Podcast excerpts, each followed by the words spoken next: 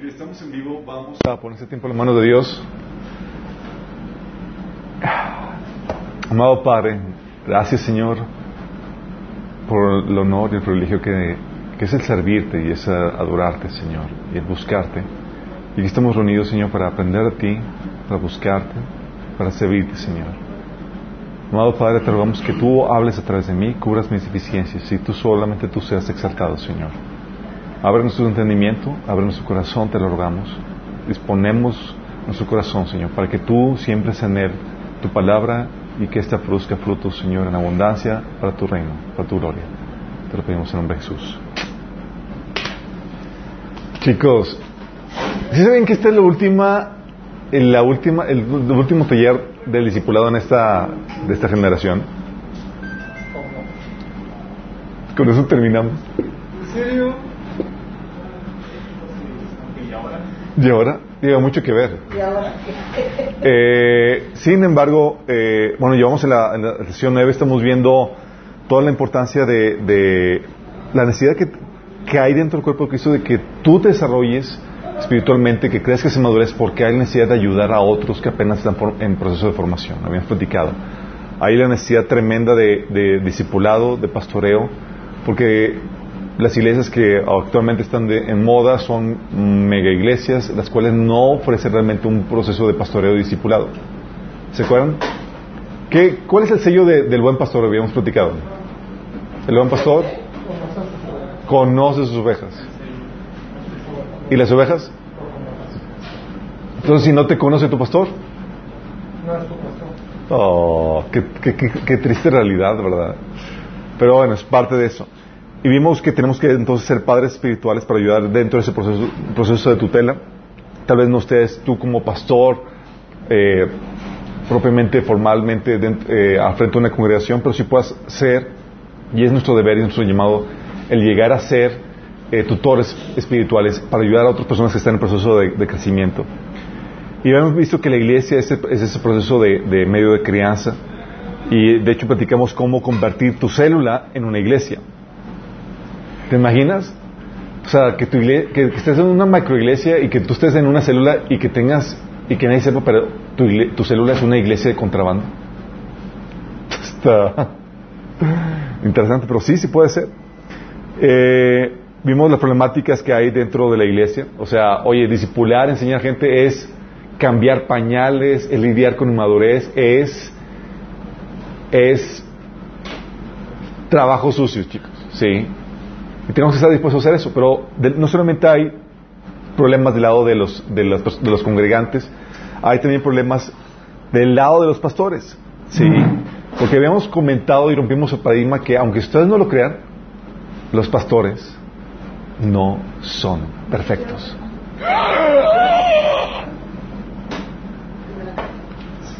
No son perfectos, chicos. Para mí.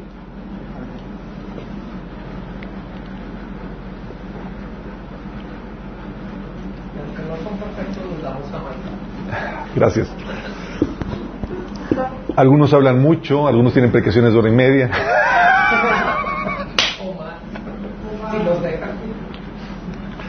Algunos dejan que gente caiga dormida y, muera desde el tercer piso.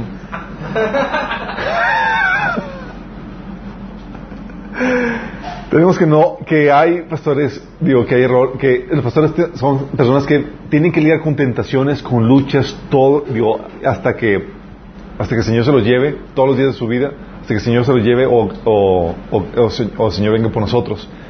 Y habíamos platicado que estamos viendo los errores pastorales. ¿Por qué estamos viendo los errores pastorales? Porque en teoría, chicos, la intención de eso es que tú tomes un cargo de liderazgo, un, rol de liderazgo dentro del cuerpo de Cristo. Tal vez no dentro de tu iglesia local, pero sí dentro del cuerpo de Cristo. Y esto concierne a nosotros. Si yo no soy llamado pastor, sí, pero si vas a discipular, enseñar y ayudar a otros de crecimiento, tú y yo podemos cometer estos mismos errores.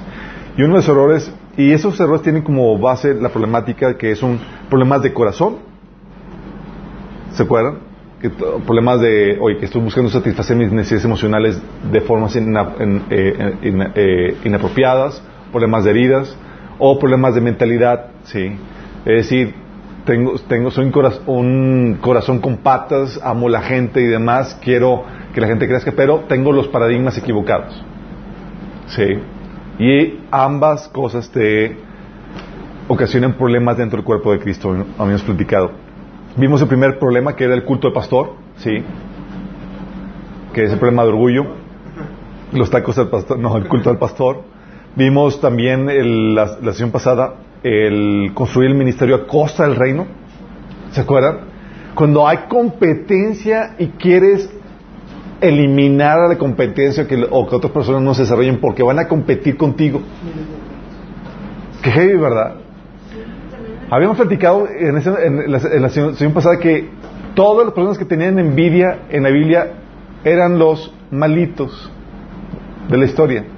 Entonces, si tú tienes envidia, cuidado, es como, oh, oh, estoy, me estoy pasando al dark side. Así, tipo, tipo, lo, lo, eh, no, este, Anakin Walker. Sí. Y eso tiene problemas, eso son, raíz, tiene raíces, son problemas emocionales que el pastor está supliendo su necesidad de valor, de valoración de forma equivocada. ¿Cómo se debe suplir la necesidad de valoración? No me salgan con elogios de la mamá. A ver.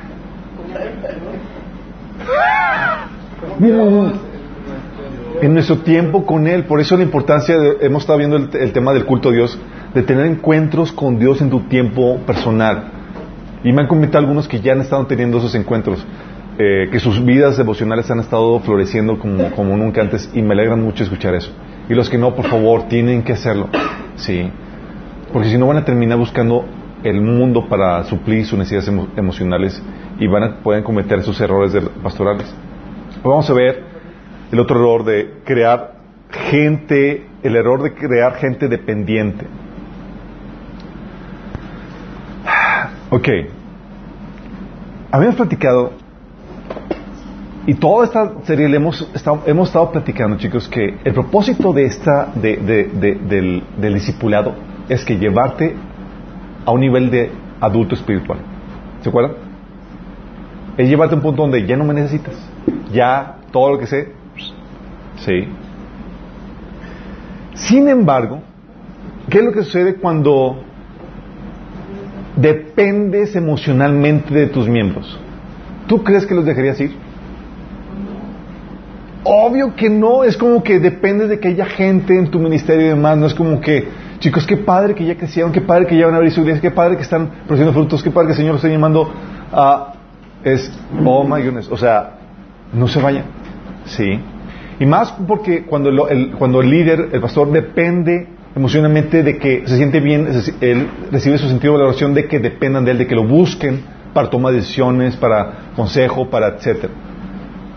¿Y qué hace para, para, para mantener ese estatus de donde recibe su sentido de valoración? Mantiene ese estatus, porque él recibe su sentido de valoración en el, en el que él sabe más que tú, o en el que lo necesitas.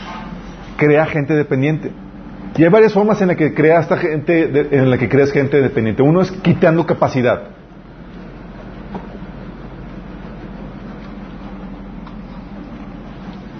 Hace sentir a la gente que nomás no puede, que no tiene la capacidad, no puede hacerlo por ella misma. Que, no, por ejemplo, no puedes tomar decisiones eh, por ti mismo, necesitas mi consejo. ¿Sí? O que no eres lo suficiente sabio. O que es que necesitas un título. O que es que es que no has ido al seminario. No tienes la capacidad. Sí. Oye, que o que eres mujer, sí, o exactamente, o que o tu edad, oye, quién eres tú para enseñar esto, para abrir esto, para escribir aquello, sí. De hecho, este el que te quiten la capacidad, chicos, es un sello típico de las sectas. Por ejemplo, si quieren si quieren llevarte a un proceso de engaño, por ejemplo, en la, en la, interpretación de la Biblia, tienen que llevarte a creer que el texto es tan complejo y difícil que no tienes la capacidad para entenderlo o interpretarlo por ti mismo. Tienen que llevarte eso. ¿Por qué? Porque significa que solamente los capacitados, es decir, no tú ni la gente del eh, laica, solamente los expertos, teólogos eruditos, graduados del seminario con el título y la posición pueden llevar a cabo eso. ¿Qué hacen? Te venden el paradigma de que tú no puedes. Te quitan la capacidad. Ups, tenía que pasar aquí la presentación. sí. Esa es una problemática. Uno te quitan, te hacen sentir no puedes. Sí. Es una forma de mantener a gente eh, dependiente de ti. Como tú no puedes, tienes que venir conmigo. La otra es que te quitan capacidad o te quitan autoridad. No es que no puedes servir a Dios sin mi permiso. Sí. Hay quien que está haciendo está monopolizando el servicio del cuerpo de Cristo a que lo hagas bajo su autoridad. Sí, te está quitando autoridad.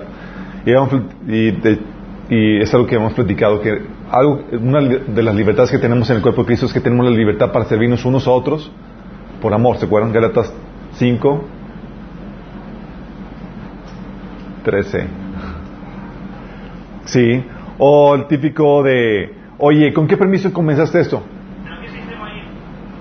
Es, que esa pregunta Ahí de formas platicas quién va ganando. Esa pregunta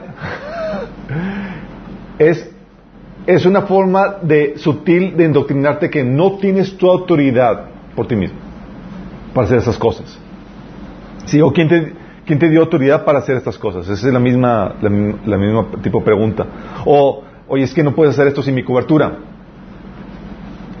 Sí, ¿qué qué hace ese concepto de la cobertura? Te dice, en el concepto eclesiástico, la cobertura es algo que habíamos platicado, que es el, eh, es el monopolio del, servicio a Dios a manos del pastor. Es decir, no puedes servir tú, si eres miembro de, su iglesia, al Señor de forma independiente o sin la supervisión o sin la autoridad del pastor. Y eso es un paradigma, es una ideología que no tiene base bíblica, habíamos platicado. ¿Sí? De hecho, también es algo que suelen hacer las sectas, chicos. Las sectas te iban a creer que aunque el texto es sencillo y entendible, no tienes autoridad para interpretarlo por ti mismo y llegar a tus propias conclusiones. Realmente no tienes. Sí. Solo los líderes de la iglesia pueden hacerlo, sacerdotes, pastores, los líderes de tu religión. Y el momento de hacer eso, te quitan las llaves del conocimiento. Y ni entran ellos ni te dejan entrar.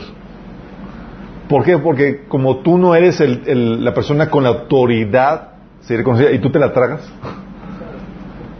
dejas que te quiten la autoridad. Sí. Entonces son cosas que, que, hacen los pastores de que te crean o te mantienen eso y mantienen ese, este nivel de, de, de, dependencia. Recuerdo una, eh, un hermano llega, se cumplió su Biblia de estudio. Pues obviamente el, el bodocón de Biblia, enorme y toda la cosa, lo lleva a la iglesia y pues hace notar, ¿no? Y la pastora, digo, sí, bueno, pastor, pastor es que. En este caso hipotético, digamos que es pastora. la pastora lo ve y dice: ¿Por qué, ¿Por qué te compraste eso? Eso es solamente para pastores, no para ustedes. O sea, tu interés, tu intención de crecer, de avanzar en el conocimiento del Señor, desincentivado por completo, desanimado por completo por el líder. Sí. Pero dijo él, es que esta iglesia necesita un pastor. Qué heavy, ¿no? En vez de que, wow, aleluya, qué padre que te vas a meter y clavar con el Señor. Estamos más gente líder que a veces que crece, que madure. No niños perpetuos. ¿Sí? Patético, pero te encuentras con esa problemática.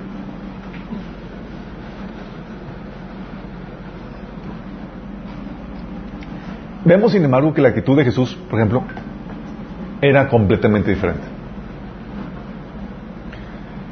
La actitud de Jesús te lleva a un proceso de, de eh,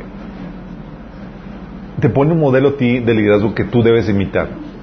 ¿Sí? Mientras que el pastor queda gente dependiente, muchos pastores quedan gente dependiente eh, y tratan, por ejemplo, de darte todo en la boca y sin que, sin que batalles ni nada para que no, ¿sí? Eh, la actitud de Jesús lo que tenía en mente, ¿sabes qué tiene en mente? Autodesemplear, autodesemplearse. ¿De qué forma? Multiplicándose. Es su meta, no voy a estar aquí y me voy a ir. Estos chicos tienen que estar listos en tres años. Sí. Y Jesús animaba esa actitud en la gente, porque los discípulos querían depender completamente de ellos, completamente toda su vida. Pero Jesús decía, os conviene que yo me vaya. Juan 16, 7. ¿Tú dirías eso?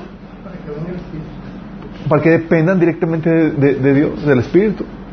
Sí. O sea, eh, eh, te lleva a un estado de dependencia y control total, no en Él, sino en el Espíritu de Dios. Sí.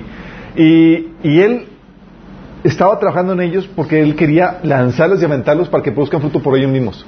Es lo que decía en Juan 15, 16. Dice, os he puesto para que vayáis y lleváis fruto.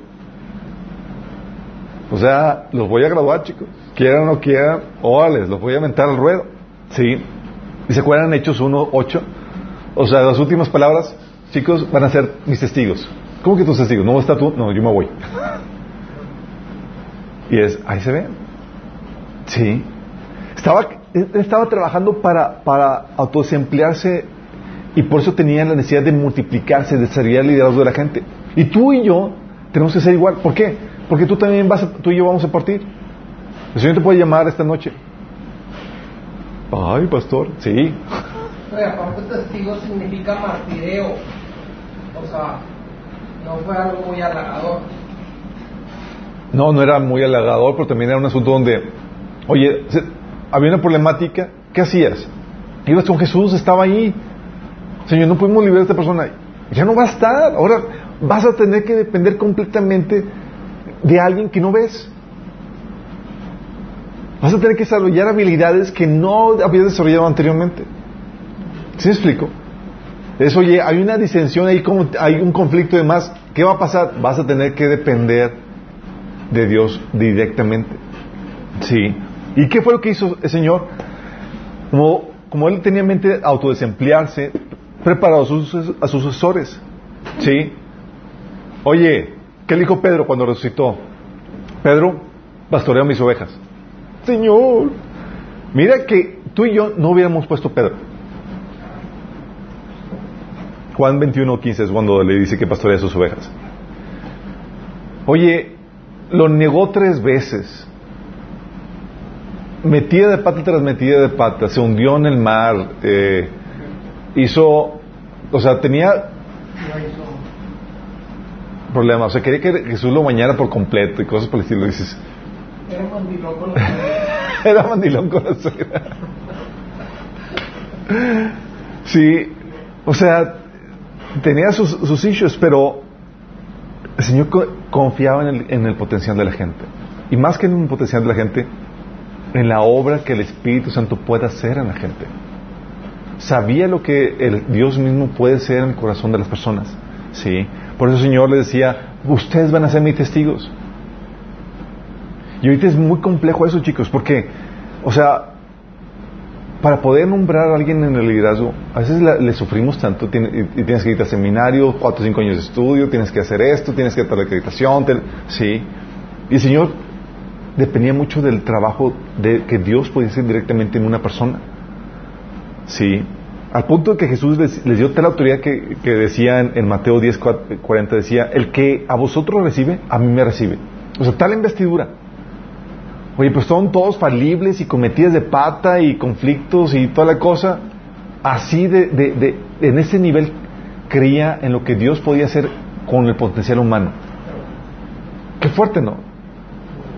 Recuerdo una, problemática que teníamos con, eh, con estrategias de la iglesia porque eh, en la iglesia empezaron a, compartir los, eh, en las reuniones miembros de la iglesia. Y un miembro estaba histérico, estaba, ¡Ah, no puede ser! O sea, es o sea, no han ido al seminario. Digo, ¿quieres ver la estrategia que Jesús y Pablo implementaban? O sea, era el discipulado y te lanzaban, ¿sí? Y Pablo muchas veces era más a quemarropa en el sentido de que era unas cuantas semanas y ya tú eres el anciano, te caras y te voy a discipular a la distancia y, nos vemos a unos cuantos. y yo, señor, really. No había WhatsApp. Pero, pero, pero la teología, la doctrina era todo el Antiguo Testamento, pero la resurrección de Jesús. Y las cartas de Pablo, y eran bien complejas. Pero las cartas de Pablo apenas Conforme, conforme iba Pablo, en los, en los primeros viajes misioneros y estaban escritas gran parte de ellas. Y, y tal así que eran famosas, y Pedro decía, son difíciles de entender, chicos. Imagínate, Pedro, este tipo, sí. Porque eran cartas sumamente teológicas. Las cartas de Pedro y los demás son más exhortativas. Anímense a, hacer buenas obras, mantenerse. Pero Pablo era revelación. Y luego la práctica. Era, era bien complejo, chicos, sí. Eh, pero era así, así. En el camino te iban, te iban preparando. Sí. Fíjate que estoy bien así, piensa cada de onda porque ahora que después de lo de la OEA y ver todo lo que está pasando en la ideología de género y te das cuenta cómo la maldad ha aumentado y la iglesia se quedó encerrada. ¿Quedó qué? Encerrada. O sea, yo me acuerdo hace 20, 30 años que estaba, estaba yo en la iglesia. Vamos a casar a Monterrey, Monterrey para Cristo, México para Cristo. Pero ¿sabes qué problema? ¿Cuál es una de las problemáticas de, de eso? De que cuando decimos, vamos a casar el, a Monterrey para Cristo y todo el ánimo, todo el fervor, todo eso. Sí, pero la problemática era de que no, no, no capacitaban a la gente, no los empoderaban, no desarrollaban su liderazgo. Porque déjame decirte, para servir a Dios afuera de la iglesia se requiere una preparación aún mayor que los que sirven adentro de, la iglesia. Porque tienen que lidiar con frontalmente con paradigmas, con, con ideologías, con, con un, un, mundo que, que, está en contra de, de, los cristianos. Por ejemplo, tú, dices, o sea, Jesucristo dijo, tengo tres años para que puedan capacitar. Claro que después venía el Espíritu Santo, ¿verdad? Sí. igual que nosotros, no lo mismo. Así es. Estamos hablando que hay un tiempo promedio para que tu vida en la iglesia sea un entrenamiento. Y después muere. Tres años. Nuestro discipulado son de tres años, chicos. Pero más que entrenamiento es tres años y cacho. identificarse con la vida de Jesús y con el Claro, Al identificarse es amarlo y hacer lo que él hace. Así es. Pero, pero, pero. A la vuelta de tres años, tú ya debes de ser productivo en la iglesia. Así es. O sea, ya debes de empezar a si es que, si es que está siendo discipulado. Acuérdate lo que hace el discipulado acorta tu proceso de, de, crecimiento. Cuando no, es, es mucha pérdida de tiempo porque tienes que aprender muchas cosas por experiencia propia. Pero, pero, por ejemplo, yo pienso que el concepto de discipulado siempre es aplicable porque vas a la iglesia todos los domingos y aprendes.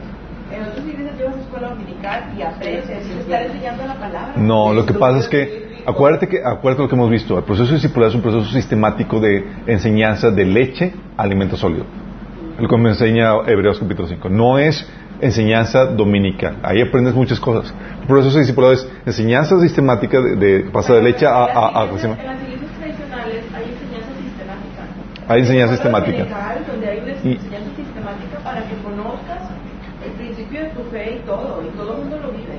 Así es, pero lamentablemente no, no se ha manejado de forma light. Por ejemplo, muy pocas iglesias enseñaban apologética, eh, o, no tenían efectos muy prácticos como por ejemplo cómo sanar heridas, cómo lidiar con el matrimonio. O sea, hay muchas temáticas que pasaban de largo y, se entraban en, en, muchas enseñanzas generales de, la Biblia.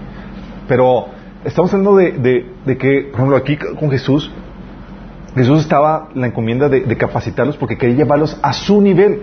Dice Jesús en Mateo 10, 25, bástale al discípulo ser como su maestro. Y esta, esta, esta, este paradigma de que, de que el discípulo sea como su maestro es anatema para muchos líderes hoy porque, o sea, no, yo soy el líder. O sea, el que tú seas igual que yo, jamás. Sí, y sin haber estudiado seminario y sin haber ido nada, nada más por lo que yo te enseño, jamás.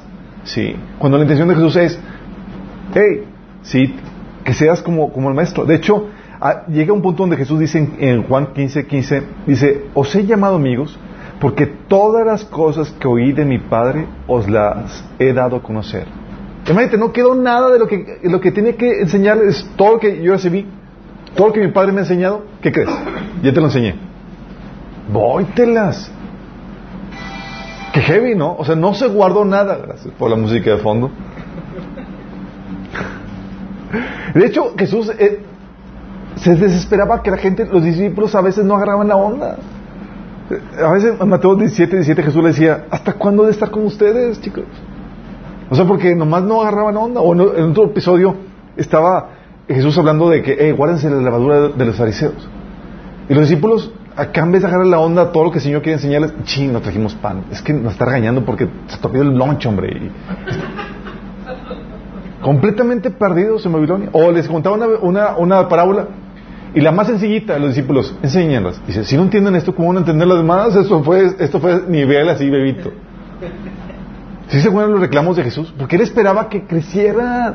No es como que, ah, déjame explicarte. ¿sí? No era un asunto de que ah, vamos a mantener la distancia entre líder y discípulo de forma perpetua. Era, agarran la onda, tengo poco tiempo y tienen que crecer. Sí. De hecho, Jesús decía... En... tres años, 24...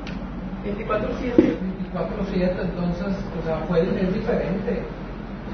O sea, digo, digamos, teníamos, tenían menos excusa que nosotros, porque estaban todo el día con él. Pero el consolador no había llegado. En el día de hoy tenemos más, más amarres con toda la tecnología, que hay más ataduras. Más distractores. Más distractores, Hay más distractores, así es. Mira, cada generación tiene sus propios, sus propios ventajas y desventajas. En ese entonces, por ejemplo, tienes todas las deficiencias económicas y demás y tecnológicas. Y ellos tienen que lidiar con todo eso. Nosotros tenemos todas las facilidades que nos permiten escuchar la palabra en el carro, aprender discipulado, eh, aquí y allá, ventajas de ir y venir en el carro. O sea, y tenemos otros retos. Sí, parece como que Dios trata de nivelar de una u otra forma unas cosas con otras. Así es. Así es. De hecho, es algo que habíamos platicado. ¿Se acuerdan de que la, la, la tentación, vimos una serie de tentados y vimos que la tentación más fuerte es la prosperidad, sí, el tiempo de, abundancia. Aquí Jesús incluso hablaba de Mateo 11:25 de que decía Jesús, en aquel tiempo dijo Jesús, te alabo Padre, Señor del cielo y de la tierra, porque habiendo escondido estas cosas de los sabios e instruidos, se las has revelado a los que son como niños. Jesús se alegraba de que las personas sencillas, como niños, fueran instruidas y recibieran revelación. Y es lo que esperaba. Él esperaba que esas personas que somos como tú y yo, personas normales, pudieran avanzar y crecer al nivel de Jesús. Y fíjate la mentalidad de Jesús. Jesús está esperando, estoy esperando que ustedes, mis discípulos, lleguen a mi nivel de capacitación. ¿Qué mentalidad tan diferente es? Todo lo que yo sé tienes que hacerlo tú. Porque eso se trata discipulado. Sí, donde ya no hay más. ¿Sabes qué, chicos? Se finí. ¿Ya se acabó? No, pues sí, no va a ser eterno estudiante para siempre. Digo, pero, sí hubo mucho éxito en este aspecto porque el hecho de que pudieras de lo que tengo te doy poder sanar a alguien todo, ¿cuántos de nosotros podemos hacer eso? Y eso lo que te dice es el grado de conexión que tenías, de construcción de conexión que tenías con el Espíritu Santo. No necesariamente. Algo que ya hemos platicado, ¿se acuerdan cuando vimos el tema del, del secreto del líder? Vimos que la unción se mueve por fases y propósitos de Dios. Vimos episodio donde este Pablo sanaba con pañuelo, no era Pedro con pañuelos, o, Pablo con la pura sombra, uno de esos dos, no era Pablo con los pañuelos y Pedro con la sombra. Y milagros asombrosos y de repente pues ya dejó de fluir, ya no salía la chispa, ya era al punto donde pues ni podía ayudar a sanar a Timoteo de sus problemas de gastrointestinales que tenía, sí, o ni, ni, podía sanar a su, eh, el aguijón que tenía en la carne. Porque hay tiempos para todo en ese sentido. Dios a veces derrama y mueve las cosas. De hecho, platicando con una pastora me decía que al inicio del ministerio, en los ochentas y principios de los noventas, eh, ella oraba y veía luz saliendo y demonios eh, desfavoridos, sanando y así la primera con, un con una poca reprensión y, sanidades y cosas asombrosas y dice, y ahorita ya no, y dices que no sé qué, qué pasa. Sí, porque son tiempos. A veces Dios, hay momentos donde te reactiva con eso y no significa que se paren por completo. Pero hay énfasis que Dios tiene por diferentes etapas en el crecimiento del Evangelio, chicos, y ustedes deben entender eso. Sí. Entonces aquí ves cómo Jesús los capacitó. Y es la intención, chicos. La idea es capacitarte, pero no para mantenerte en un estado perpetuo de aprendizaje. Es te capacito. Obviamente, vamos a aprender todos. Y vamos a estar aprendiendo toda la vida, chicos. Pero hay un nivel de graduación donde es, te enseño, pero se espera que donde ya te lanzas y lo que vas a seguir aprendiendo va a ser tu Dios. sí, y otros recursos que Dios pone en, en el cuerpo. Los capacitó, los enseñó a confiar en que Dios en ellos, que con Dios con ellos, solos pueden. Es que Señor, ¿vas a enviar tú solo? Sí, Dios contigo. Sí. ¿Te acuerdas cuando Jesús, digo, el, pasaje de Salmo 23, 4, que también Jesús lo, lo, eh, citó, lo parafraseó, dice, no temeré porque tú estás conmigo. O eh, cuando estaba a punto de, ser eh, traicionado, dice, pero, pero no estoy solo. Ustedes, todos ustedes me dejarán, pero no estoy solo. Mi Padre está conmigo. ¿Sí? El Señor los enseñó a que a, ese, a, aventarse ellos solos. ¿Se acuerdan cuando envió a los doce? Cuando envió a los setenta. Ole, de dos en dos y solitos. Señor, ¿y tú te vas a quedar aquí? Yo me voy a quedar aquí. y me toca descanso. Váyanse. Hola. Sí. Y Dios los envió, Lucas 10, uno dice, a quienes envió de dos en dos delante de él a toda ciudad. Lucas 9, 2 dice que los envió a predicar el reino de Dios y a sanar a los enfermos. O sea, imagínate el, que te avienten en un viaje misionero con otro tipo que está igual de novato que tú. O sea, no, no están viéndote con un experto acá de que, ah, pues, un tipo Jesús es, pues, ¿cómo hacemos? No sé, estamos igual. Qué aventura, ¿no? Pero el Señor les estaba enseñando a depender del Espíritu Santo, chicos. Y eso suele hacerlo el Señor. Te avienta el ruedo y es, ¿qué dejó, Señor? Y confía. Pero el Señor estaba empoderándolos por medio del Espíritu. ¿Tú crees que eh, liberan demonios nada más por sus propias fuerzas? Es por la obra del Espíritu Santo. Sí. Todavía no venía dentro de ellos, pero estaban investidos con el poder del Espíritu Santo. Sí, de hecho, a tal punto que Jesús les decía, no toméis nada para el camino, ni bordón, ni alforja, ni pan, ni dinero. Lucas 9.3. Es decir, un viaje de fe. Órale, un viaje express. Señor, ¿y qué vamos a comer? Vas a ver la mano de Dios y la obra de Dios. Y eso fue así capital para poder llevar a cabo la obra misionera que, se desató en hechos. Porque ellos ya habían experimentado la provisión de Dios en el ministerio, ya habían experimentado el poder de Dios en el ministerio y podían, y tenían la experiencia, pero el Señor los lanzaba, es decir, los destetaba, chicos. Sí, ya imagino a los discípulos todos ahí temerosillos, el Señor, y, realmente, ¿y te vas a aquí realmente? ¿No vas a venir con nosotros? Así que van, un compañero, eh, Señor, yo escojo a Jesús. no, no. Era Órale. Sí. Y vieron ellos el poder y cómo Dios se manifestó y cómo Dios respaldó la obra. Dice que Lucas 10, 17 dice que volvieron los 70 con gozo. Venían saltando de gozo, venían, wow, Señor, ¿habías visto? O sea, y platicando las anécdotas de, había una señora poseída y aquí la liberamos y, ¿te imaginas todo lo que, lo que habían visto? O sea, vieron, después estaban súper emocionados y Señor, eh, tranquilo no te alegres por eso. Alégrate nada más porque tu nombre está escrito en, el, arriba. Sí. Y de hecho, en Juan 4.2, el Señor menciona que los, que, lo, que los, eh, eh, que ponían los discípulos a, bautizar. Y imagínate, ¿se acuerdan quién fue el que comenzó la onda del bautismo? Juan, apellidado del Bautista. ¿Se acuerdan?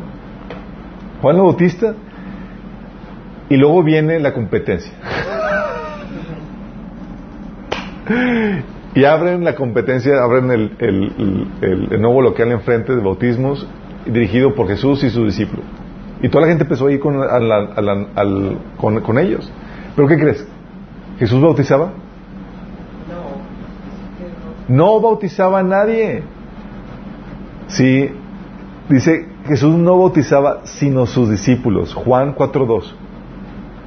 Aquí, de aquí, ¿ustedes quién ha bautizado a alguien? ¿Cómo? ¿Todavía no? Ok. Pero imagínate que te dan, recuerdo que la primera vez que bauticé a alguien yo estaba así como porque nadie te capacita, te habilitas de que, ay, sí, tú lo puedes hacer. Y así la mentalidad todavía que tiene que ser alguien conocido, alguien acá, acá, con título y, toda la cosa, una iglesia oficial. Pero el Señor te va enseñando y te va aventando al ruedo. Sí, dice, eres mi discípulo, eres hijo de Dios tienes que ir a ser discípulos bautizándolos en el nombre del Padre, del Hijo y del Espíritu Santo. ¿Sí? Y de hecho Jesús les daba una confianza en ellos mismos y en lo que podían hacer al punto que Jesús decía, hey, lo que pidas para producir fruto para el Señor, ¿se acuerda? Yo os, lo haré para que den fruto para, Dios. Eso decía en Mateo 21, 22 y Juan 15, 7. Y también los animaba diciéndoles, nada os será imposible. Nada. O sea, tú ni animarías a la gente, hey chicos, si tienen fe van a poder lograr hacer esto y aquello. Ahorita los líderes es, muchos líderes dicen, no puedo hacer nada sin mí. Sí. Y no lo puedes. O, viene el desánimo. Y aún les decía Jesús en Juan 14, 12, cosas mayores que yo haréis. ¿Te das cuenta cómo Jesús los animaba incluso a que se lanzaran a hacer cosas mayores que Jesús? Sí. Jesús en Juan 16, 7 decía, os conviene que yo me vaya porque si no me fuere, el consolador no vendría a nosotros. Y Jesús, y también hacía lo mismo, esta misma actitud Pablo la tenía con la iglesia. ¿Se acuerdan cuando regañó a la iglesia de Corintios en 1 Corintios 6? 1 Corintios 6 habla Pablo de que había conflictos de, índole legal, de que unos cristianos se habían demandado a otros y que habían ido a los juzgados eh, eh, eh, paganos de los, de los no creyentes. Y Pablo dice, o sea, no hay ni uno entre ustedes que pueda juzgar ese tipo de asuntos triviales. O sea, le está diciendo, eh, pueden hacerlo. O sea, no es como que se sienten adecuados para hacerlo. Dice, no hay, y a punto de Pablo dice, ¿no sabéis que hemos de juzgar a los ángeles? ¿Qué hace eso, chicos? O sea, te regañan porque, ah, pues es que tengo que ir, hay un conflicto aquí. Y Pablo decía, hey, ustedes son competentes, pueden hacer y resolver esta problemática entre ustedes mismos sin necesidad de ir a los juzgados del mundo. ¿Sí te das cuenta el sentido de empoderamiento que les daba Pablo a los cristianos? Al punto de que los reprende por ir, eh, por ir a los juzgados del mundo. ¿Sí? De hecho, algo que hacía Pablo era eh, nombrar a los líderes y decía Pablo en Hechos 20, 32, dice, y ahora hermanos, os encomiendo a Dios y a la palabra de su gracia. ¿Sabes? No es que eh, confiemos en el hombre per se, sino que se trata de que confiamos en lo que Dios puede hacer en el hombre. Sí. Y algo que tenía Pablo y que tú ves al momento de esto, y lo igual que tenía Jesús, ese confiaba en la obra del Espíritu en las personas. Pero ¿qué pasa cuando viene la desconfianza de la obra del Espíritu en las personas? Si entra la desconfianza es, eh, eh, te voy a te voy a, te voy a controlar, te voy a tratar de aplicar y demás. ¿Por qué? Porque no te puedo independizar, porque no creo que realmente puedas surgir algo bueno, algo bien de ti por ti mismo. Sí. Entonces, ¿qué hizo Jesús? Los invistió de poder. Les dio el Espíritu Santo. Hechos 1.8. Recibiréis poder. Lucas 24.49. Serán investidos de poder. Y Mateo 18 menciona que les dio poder para sanar enfermos, limpiar leprosos, resucitar muertos, echar fuera demonios y que lo dieran de forma gratuita. El Señor le estaba dando poder. Porque es parte de lo que haces cuando quieres hacer que la gente se independice. Les da, los capacitas y les das autoridad, les das poder. Sí, les dio poder, les dio autoridad. Por eso dice Lucas 10, 19, os doy potestad de hollar serpientes y escorpiones y sobre toda fuerza del enemigo. Les dio autoridad, chicos. Órale, la misma autoridad. Entonces yo no voy a depender de ti. Van a usar mi autoridad y van a poder hacerlo sin mí estando presente. Sí. Y lo que hizo Jesús de ir a este discípulos dijo, ahora sí, vayan y hagan discípulos. Toda autoridad me es dada en el cielo y en la tierra. Y les dijo en Hechos 1.8, serán mis testigos. Y Marcos 16.9, de que en su nombre echarían fuera demonios y hablarían nuevas lenguas. ¿Por qué chicos? Porque la Biblia es algo, es un libro que empodera al pueblo de Dios siempre, de etapa en etapa. Por eso es importante que lo leas, porque lo que va a querer hacer el enemigo por medio de líderes que tienen un corazón dañado o un corazón desviado o con una mentalidad equivocada es que van a tratar de quitar ese empoderamiento, esa autoridad que la Biblia te da. Por ejemplo, en cuanto a, entender la Biblia, Deuteronomio 29, 29 dice esto. El Señor nuestro Dios tiene secretos que nadie conoce. no nos pedirá cuentas de ellos. Sin embargo, nosotros y nuestros hijos somos responsables por siempre de todo lo que se nos ha revelado, a fin de que obedezcamos todas las condiciones de esas instrucciones. ¿Quién es responsable? ¿Y sobre qué? Nosotros y nuestros hijos de qué? De todo lo que nos ha revelado. No el líder, es tú, tal cual, y tus hijos. Sí. Porque la Biblia habla de que la palabra fue diseñada para que incluso niños lo entendieran. Por eso dice 2 Timoteo 3:15, desde tu niñez conoce las sagradas escrituras que pueden darte la sabiduría necesaria para la salvación mediante la fe en Cristo Jesús. O sea, cosas que aún un niño lo puede entender. Sí. Obviamente si lees una versión más compleja, se la va a más, con diccionario hermano. Si lees una versión contemporánea, claro que lo va a entender. Sí. De hecho, tal así que la Biblia, chicos, no fue escrita para grandes teólogos prominentes, eh, eh, eruditos, ni nada por el estilo. Fue escrita para raza como tú y como yo.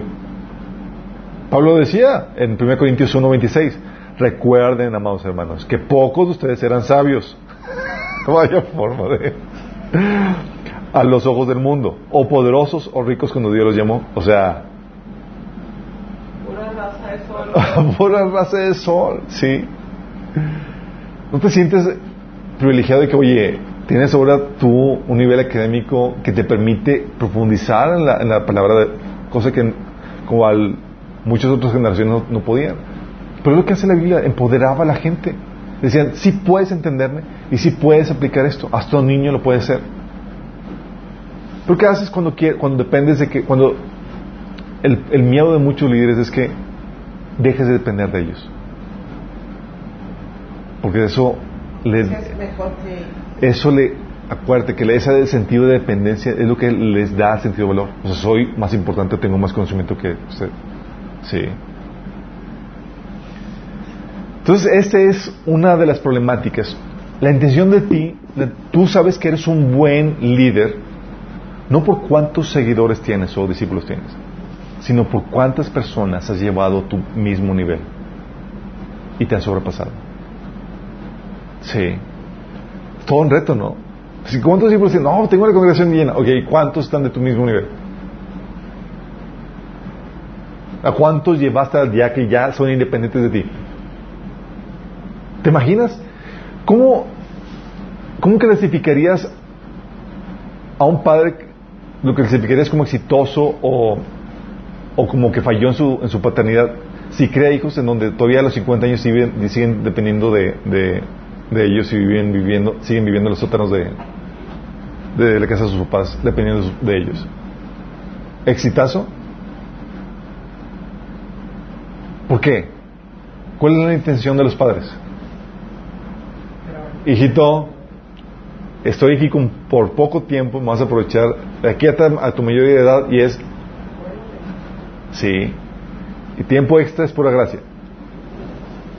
Sí, pero tú sabes de que, oye, nomás no, no da el salto, nomás no avanza, no se independiza, algo está mal. No puedes presumir como que, ah, no, es que tengo tantos hijos y son tan dependientes de mí. La misma situación es para los pastores, para los líderes de la iglesia. Tú no puedes presumir el número de gente dependiente de ti, más que lleva añales. Contar es vergüenza, es cuánta gente ya llegó a un nivel de, de madurez donde ellos están multiplicando y están enseñando a otros.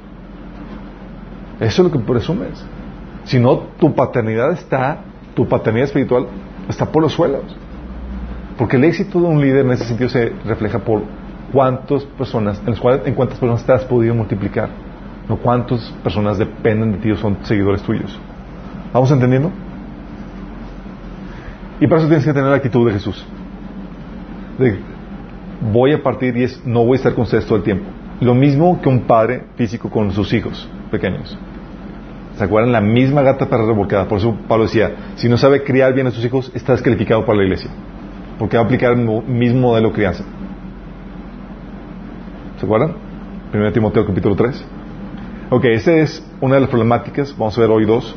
Vamos a ver hoy el, el asunto del, abusar, del abuso de autoridad. Sí. típicamente cuando quieres crear gente dependiente de ti, terminas de una u otra forma abusando de la autoridad que Dios te dio como líder espiritual. ¿sí? Y abusas, hay varios tipos de abuso. ¿Sí? Un abuso es que abusas de la, de la autoridad, de tu genuina autoridad para controlar, manipular, amenazar en beneficio propio. ¿Sabes? Los pastores, los líderes de la iglesia tienen autoridad de parte de Dios, sí, y es genuina, es real. Está limitada, pero es real. Bueno, esa genuina autoridad la pueden malutilizar, malutilizar. La pueden utilizar no bajo la dirección de Dios, sino eh, para usos carnales. Por ejemplo, la puede utilizar para quitando u otorgando ministerios a su conveniencia y para chantaje o para manipulación o para control.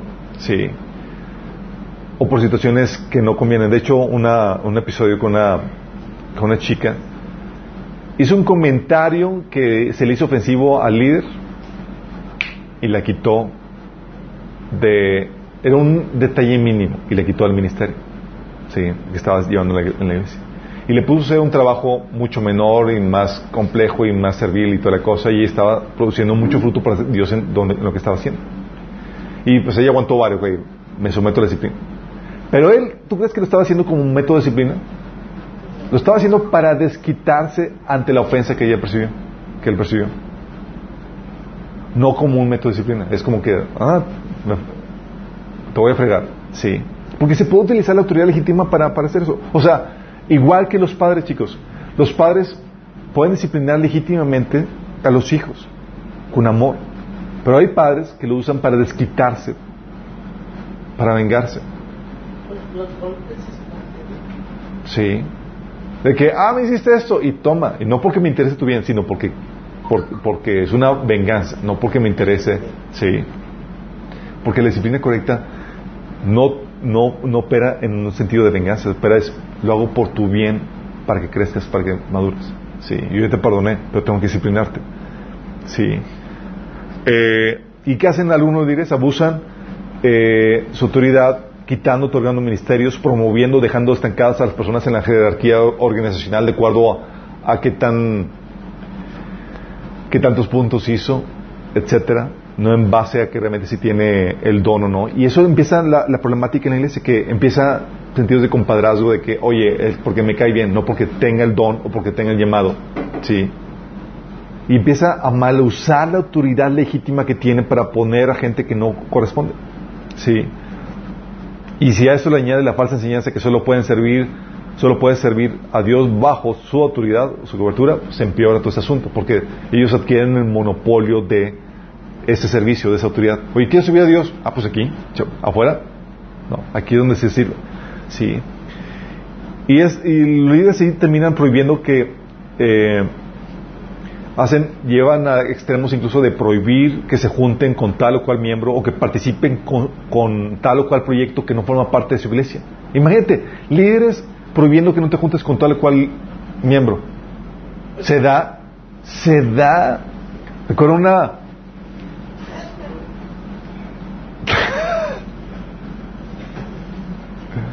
Ay, por favor, ahí, quítenle el teléfono. Recuerdo un episodio donde, oye, los líderes querían, eh, un grupo de, chavos cristianos hicieron una fiesta e invitaron, una fiesta de, inicio de cursos, invitaron a, gente de la iglesia y fuera de la gente de la iglesia a, la fiesta de inicio de cursos de la, de la escuela, de la universidad. Los líderes enojadísimos porque no les pidieron permiso. O sea, ¿quieres hacer una fiesta? Era, pídeme permiso. Entonces en mi casa, no importa. Sí. O situaciones donde eh, utilizamos autoridad legítima de predicar el Evangelio para, para denigrar a la gente. Me ha tocado líderes que llegan con personas y dicen, eh, si, no, si no corriges eso, voy a, voy a predicar este, este domingo. No, pues. O sea, tiene autoridad legítima para predicar, sí, pero lo está mal usando. ¿Sí me explico? Eh, o sea, amenazándolos de ese tipo cuando no, está, no estabas eh, siguiendo el protocolo que está dice la Biblia para, para la corrección que dice la Biblia. Y lo que dice la Biblia es que el propósito de la autoridad, lo que hemos platicado anteriormente, de hecho vimos toda un taller de cuántas sesiones, en el número de sesiones de la autoridad, entonces vimos a detalle, a profundidad de esto, ahorita nomás una embarrada, ¿sí? El propósito de la autoridad habíamos comentado que no es el dominar al ser humano, no es controlarlo, 1 Pedro 5.3, Mateo 20.25 habla acerca de eso, sino es el dominio de la tierra, Génesis 1.28, para proveer un servicio, un beneficio al prójimo. Mateo 20.26, Juan 13.14 habla acerca de eso. Y un servicio provisto por amor. Entonces esa autoridad es, el propósito de la autoridad no es el dominar al ser humano, sino el dominio de la tierra, de los recursos que es la tierra, para proveer un servicio, un beneficio al prójimo, por amor a él y a Dios. Es completamente diferente. No se trata de dominar, controlar al ser humano. Y por eso los abusos de los líderes, cuando empiezan a, monopolizar la autoridad y a quitarte a ti autoridad, porque la problemática es que cuando, cuando tú quitas autoridad, chicos, o cuando tú te apropias de una autoridad que no te corresponde, no es como que te apropias de un, espacio, que, de un asiento que estaba vacío. O sea, ah, pues no viene nadie aquí me siento. Cuando tú quitas autoridad, cuando tú te apropias de una autoridad que no te corresponde, no era un asiento vacío. Quitaste a alguien a quien le corresponde esa autoridad. ¿Me explico? Es decir, te conviertes en un ladrón de autoridad. ¿Y eso qué hace? Te empiezas, empiezas a malusar o empiezas a, ocasionar un desorden en, el reino de Dios. Porque lo que impides cuando tomas autoridad de alguien que no corresponde, empiezas a impides que se desarrolle esa autoridad bajo la persona eh, legítima. Por ejemplo, eh, pastores que, eh, líderes que, que, incluso determinaban, determinaban, por ejemplo, que con quién te debes de casar. ¿Sí les ha tocado?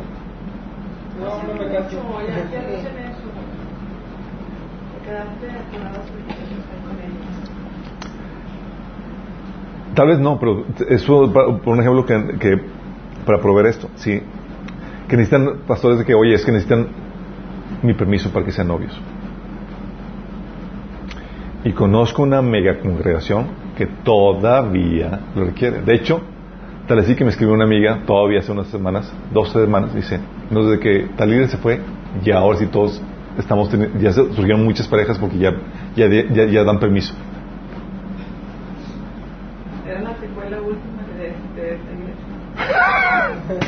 Pero imagínate a nuestros días todavía eso. Y hay muchas cosas que todavía se dan. Oye, es que necesitan mi permiso para ser novios. ¿Sí? ¿Qué haces? Al momento de tomar esa autoridad, ¿a quién le corresponde? Tu padre y a la persona. Si eres menor de edad, tu padre determina si no puedes tener novio. ¿Sí? Y, no a, ti. ¿Sí? O, oye, es que no puedes servir a Dios sin mi permiso o sin mi cobertura. Están quitando autoridad. Es parte de, de esta problemática de abuso. ¿Sí? pastor me decía, oye, Chuy, ¿involucra asuntos espirituales? Porque le dije, pastor, no te pedí permiso porque esto es un asunto de la escuela. Me dice, ¿involucraba asuntos espirituales? Y yo, pues sí. Entonces tiene que estar bajo la autoridad de bajo nuestra autoridad, la autoridad de la iglesia. Al momento de decir eso, ¿dejaba algún asunto de la vida que no fuera bajo su autoridad? Ninguno. No doy cuenta, todos los asuntos de la vida involucran asuntos espirituales, ¿sí o no? ¿Y qué estaba haciendo? Estaba así apropiándose que si es un asunto espiritual, como su autoridad espiritual, tiene que estar bajo mi autoridad. Sí. Y esa dinámica te, se genera abusos de que, oye, no puedes recibir a personas de otra iglesia en tu grupo, etcétera, y ese tipo de, problemáticas. ¿Qué dice la Biblia?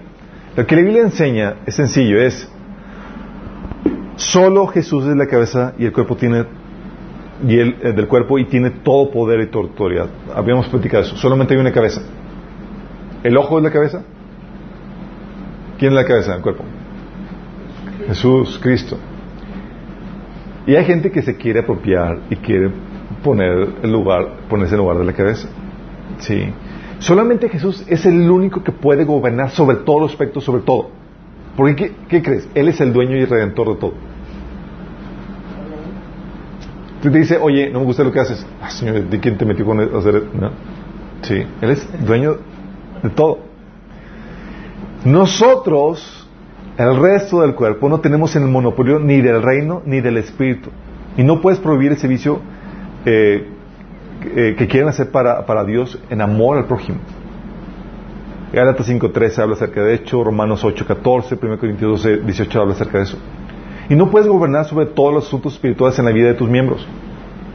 No puedes llegar con alguien, es que yo soy tu líder espiritual y tienes que pedirme permiso para cualquier asunto de, tu vida espiritual. No, porque toda la vida involucra asuntos espirituales. Y si se hace eso,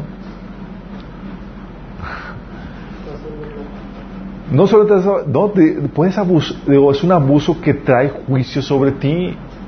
Y tú no quieres meterte con Dios. ¿Sí? Eso es hacer esclavos. Y Pablo dijo, no os hagáis esclavos de los hombres. ¿Sí? ¿Tengo que pedir permiso para todo? No. No puedes gobernar sobre, sobre toda la vida de tus miembros, pues Dios ha puesto diferentes autoridades en sus vidas y son ellos autoridad, y ellos son autoridad en otras partes de su vida. Hay unos, oye, yo como pastor solamente en asuntos de la iglesia. Sí. Pero en la escuela tiene otras autoridades que gobiernan sobre él en ese aspecto de su vida. En su casa tiene autoridades de su familia y que gobiernan ese aspecto de su, de su vida. Y ellos son autoridad en, sus negocios y, en sus proyectos. Cada, hay diversidad de autoridad, chicos. Nosotros no tenemos autoridad completa, es algo que me platicado. Nuestra autoridad y poder son limitados. ¿Se acuerdan que habíamos visto en el taller de autoridad? Son limitados a que al servicio que proveemos en el cuerpo. Por eso un servicio está limitado a ese servicio. Es todo. Y a esa gente que recibe ese servicio. Es todo lo que puede hacer. Ahí les puse los pasajes eh, como remembranza. Está limitada al servicio, a un tiempo, a un grupo, a un territorio, a un código moral. Todo eso lo vimos en taller de, autoridad a profundidad. Aún Pablo se acuerdan cuando decía, eh, Dios, vieron la gracia que Dios me dio para, para ser apóstol de los gentiles. Dios le había dado autoridad sobre un segmento del cuerpo de Cristo. Y a Pedro decían, y Pedro fue enviado a los judíos. Reconocían, y Pablo mismo decía, hey, si no soy apóstol para otros, para ustedes sí lo soy. Reconocí los límites, no soy apóstol de todo, chicos. ¿Qué crees? Hay otros apóstoles. Reconozco mis, mis limitantes, para ustedes sí lo soy. Sabía de quién sí y quién no. Sí. Y aquí es donde lo que habíamos recordado. Hay una diferencia y esa es la problemática de que muchos confunden la diferencia, eh, confunden entre predicar, ordenar y aconsejar. ¿Cuál es, la diferencia entre predicar y ordenar, chicos? ¿Cuándo puedo predicar? Mejor se los digo porque luego me expongo poquito Predicar versus ordenar. Ok. Predicar, Mateo 14.4, 1 Corintios 7.10, te enseñan de que Predicar es anunciar los principios que Dios estableció en la Biblia para cualquier área de la vida. Cosas que vienen en la Biblia. ¿Esto viene en la Biblia? Sí, cualquier, cualquier área. Por ejemplo, este em, Pedro, digo Juan el Bautista, ¿te acuerdas cuando llegaron los soldados con él? Señor, ¿qué hacemos? ¿Tenía Juan el Bautista autoridad sobre los soldados?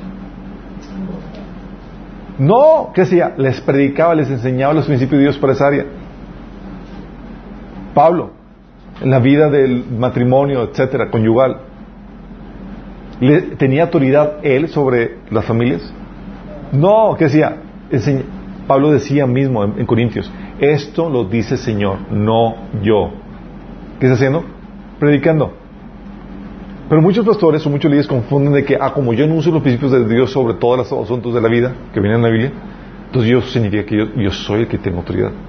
No confundas eso. Una cosa es anunciar los principios, que es predicar, y otra cosa es que tú ordenes. ¿Sobre qué cosas tú sí puedes ordenar?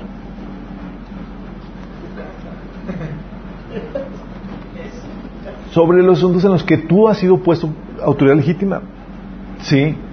Oye, tengo un, los líderes, los líderes de la iglesia tienen solamente autoridad sobre, su, sobre su equipo, sobre, eh, sobre su, equipo de trabajo.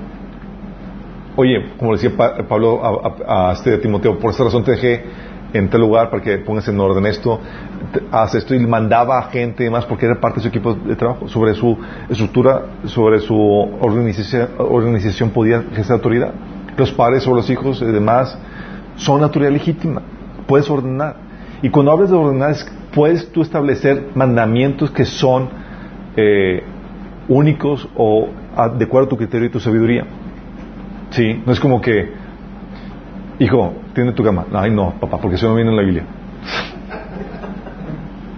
Sí, o sea, eh, son mandamientos que eso sí. siguen en la Biblia. Sí. O sea, a esa tiene autoridad para poner y dar instrucciones porque son está eh, está puesta como autoridad legítima sobre esa área. Sí. Entonces, ¿qué puede hacer? el pastor puede poner el horario, qué tipo de música, qué tema predicar, el, el tipo de vestimenta, el lugar donde se van a reunir, cosas que tienen que ver con la organización. Y a la gente que se involucra en el trabajo, que son parte de esta, puede delegar instrucciones de, eh, que tengan que ver con el servicio que él está dirigiendo. Sí, entonces él puede dar específicamente, oye, te quiero aquí mañana a las nueve. Ah, pues, no viene en la Biblia que tengo que estar aquí mañana a las nueve. Pero sabemos que puede dar una autoridad, puede dar una orden, sí, y puede ejercer autoridad porque tiene autoridad. Es muy diferente entonces dar una orden a predicar. Predicar anuncio los principios de Dios. ¿Quién es el que está ordenando? ¿Quién es, quién es el que está eh, imponiendo la autoridad? Es Dios mismo. solamente Él es un mensajero. ¿Va? Ordenar es Dios a través de ti, de acuerdo a tu criterio y a tu opinión. ¿Sale? Utiliza tu sabiduría. Y el aconsejar, ¿cuál es el aconsejar? Das tu opinión. Como Pablo lo decía en 1 Corintios 7, del 6 al 8, o versículo 12, versículo 25. Pablo decía, de hecho, ¿se acuerdan cuando decía Pablo? Decía, es- eh, ahora bien, esto lo digo como concesión, no como orden, o sea, como consejo. En realidad prefería que todos fueran como yo. No obstante, cada, cada, cada uno tiene de Dios su propio don. Este posee uno, aquel otro. A los solteros y a las viudas les digo que sería mejor que se quedaran como yo. ¿No te, das- ¿No te da gusto de que Pablo haya sabido identificar con claridad qué era consejo y qué era orden? Dice, ¡ay no! Vamos a quedarnos solteros todos. No, no.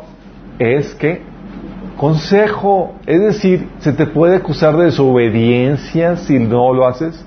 No, es que una mera opinión de lo que cree que es mejor. Sí. ¿Vamos entendiendo?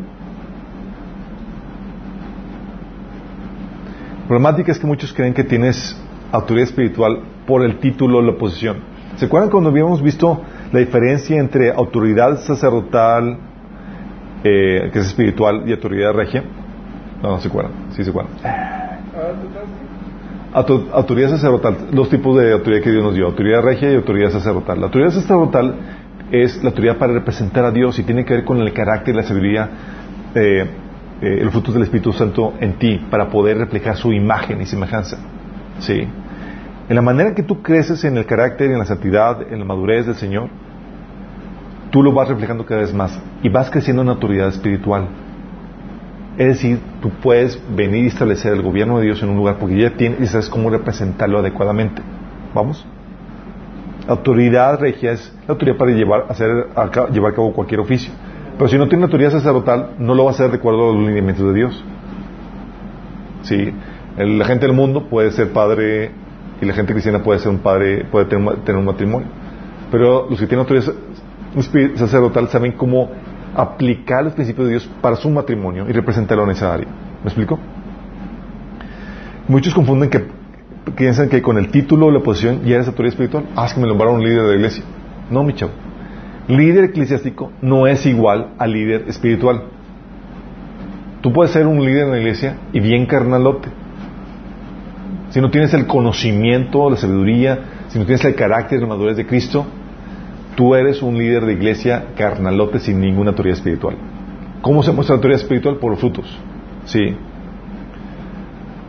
Por eso, gente que dice, no es que, aunque esté mal el pastor, pues te tienes que someter porque es la autoridad que Dios estableció y es la autoridad espiritual. No, mi chavo.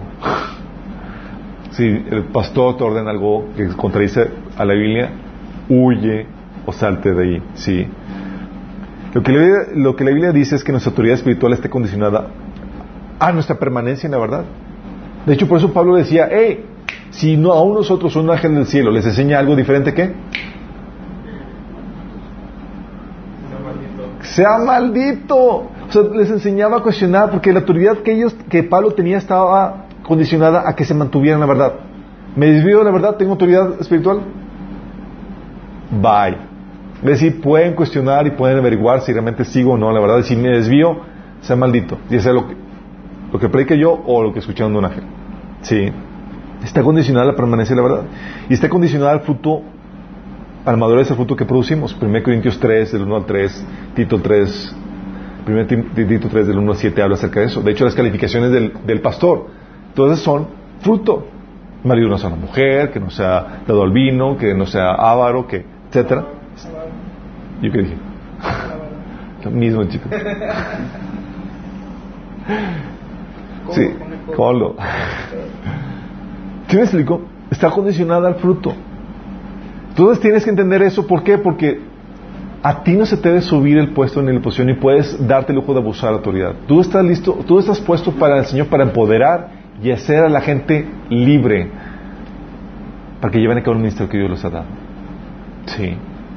Entonces, oye, agarras a alguien, a circular, ver con la mira. Soy su padre espiritual y es con la mira de abandonarlo al poco tiempo.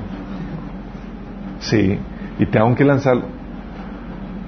Y, oye, te van a llegar, oye, pues es que voy a, voy a abrir un grupo y, y, y pues mejor, eh, quiero que tú lo des. No, pues tú, lo avientas. Sí, hace sus pinitos así como Pablo, como, como Jesús y Pablo aventaba a, a sus discípulos. Porque es la única manera que se desarrolla la gente. ¿Tú crees que, la, que, que los papás que siempre le cocinan a sus hijos van a aprender a los hijos a, a cocinar?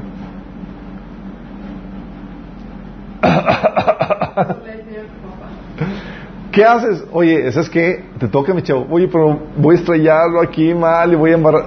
Es parte de, a. Es parte de. Es parte de. Mira, tú ves cuánta fe tiene Dios en el ser humano, en lo que puede Dios hacer a través del ser humano, solamente porque mandó a gente, así como los discípulos, a, cambiar el mundo. Y así como te mandó a ti y a mí, dices, qué, qué estaba pensando Dios?